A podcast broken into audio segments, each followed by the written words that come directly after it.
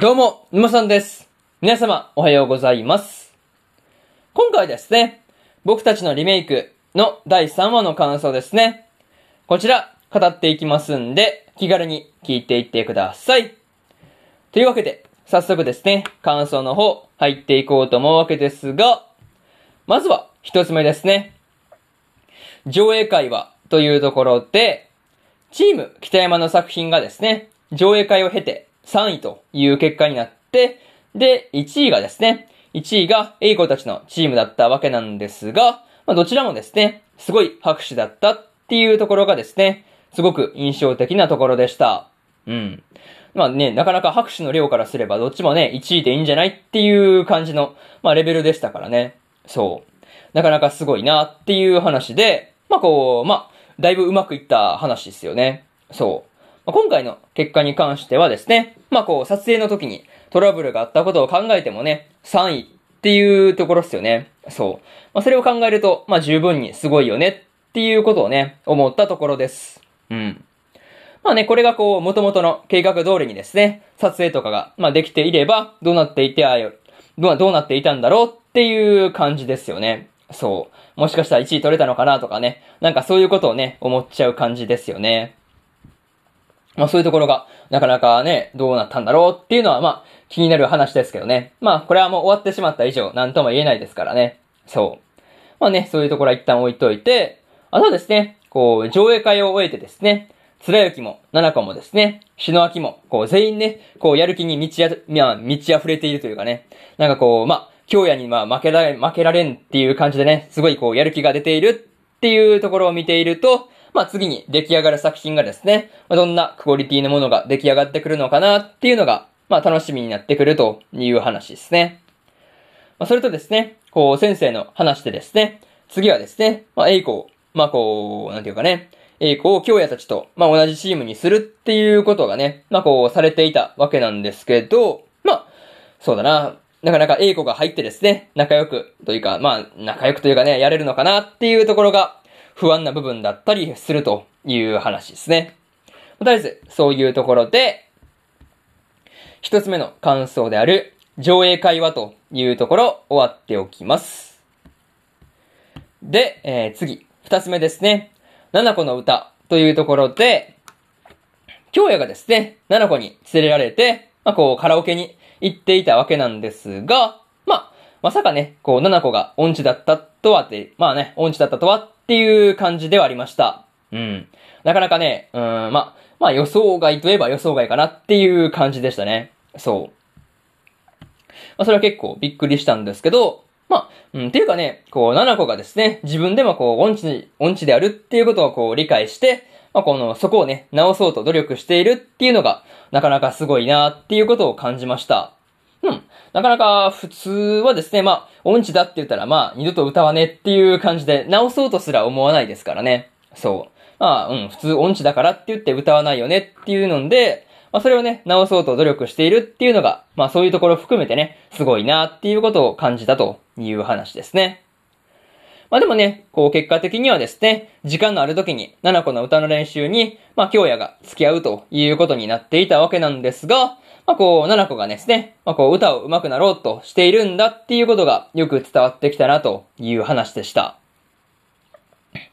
それとですね、京也が七子の歌がですね、まあ上手くなった。まああとはですね、こうネットで公開するっていうことを提案したりしていたわけなんですが、まあ京也と練習していく中で、七子のね、こう、まあ、歌が上達するのかっていうところとかもね、含めて、それが、こう、まあ、今後のね、こう、歌の練習とかも含めて、どう転んでいくのかっていうところもね、楽しみなところという話ですね。うん。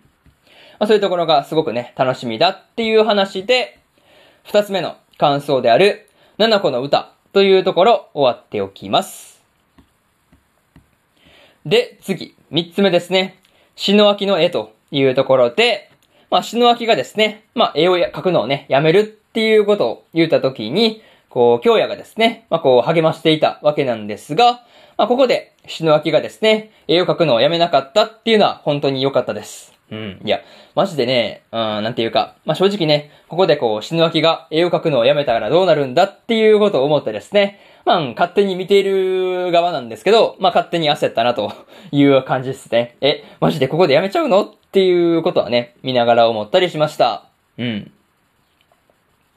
またですね、この時に、こう、京也が篠脇に対して絵を描くのをやめさせないために、篠脇の絵にですね、まあ、こう、未来の自分が支えられてきたんだっていうことをね、思い出しながら、こう、京也が篠脇を励ましているっていうところですね。あこがすごくね、好きなシーンだったりするという話ですね。そう。まあなんかこう、なんて言うんだろうね、時間の流れというか、なんかそういうところがあってすごくいいなっていうことを思ったよという話で、まあ結果的にはですね、篠脇が京也を目標に絵を描くんだっていうことを言っていたわけなんですが、まあその目標でですね、まあ篠脇の絵がですね、まあどう、まあそうだな、どう変化していくというか、まあどういう感じになっていくのかなっていうのが、すごく気になる話ではあるというところですね。うん。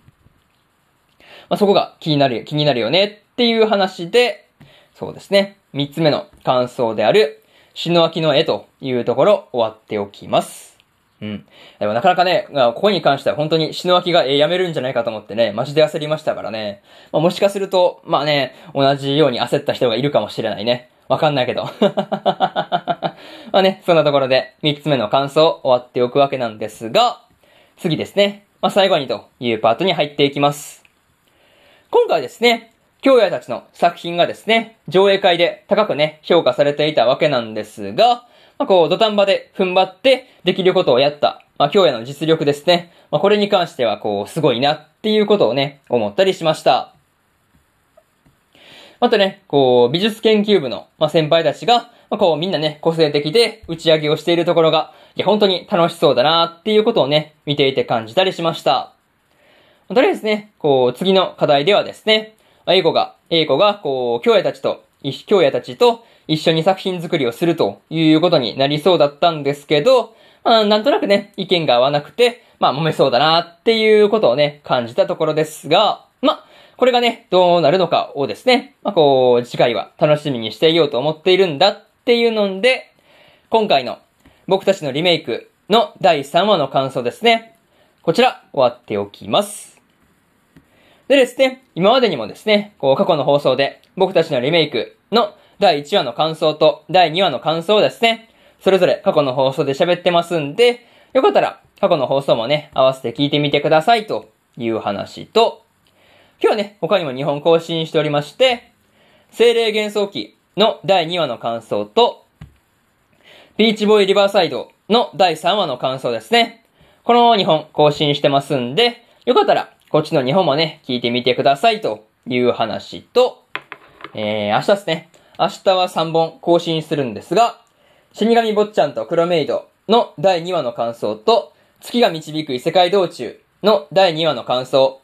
そしてですね、ブルーリフレクションレイの第14話の感想ですね。この3本、1、2、3と更新しますんで、よかったら明日もですね、ラジオの方聞きに来てもらえるとものすごく嬉しいですというところで、本日3本目のラジオの方終わっておきます。以上、沼さんでした。それではね、次回の放送でお会いしましょう。それでは、えー、終わっておきます。以上、沼さんでした。それじゃあね、バイバイ。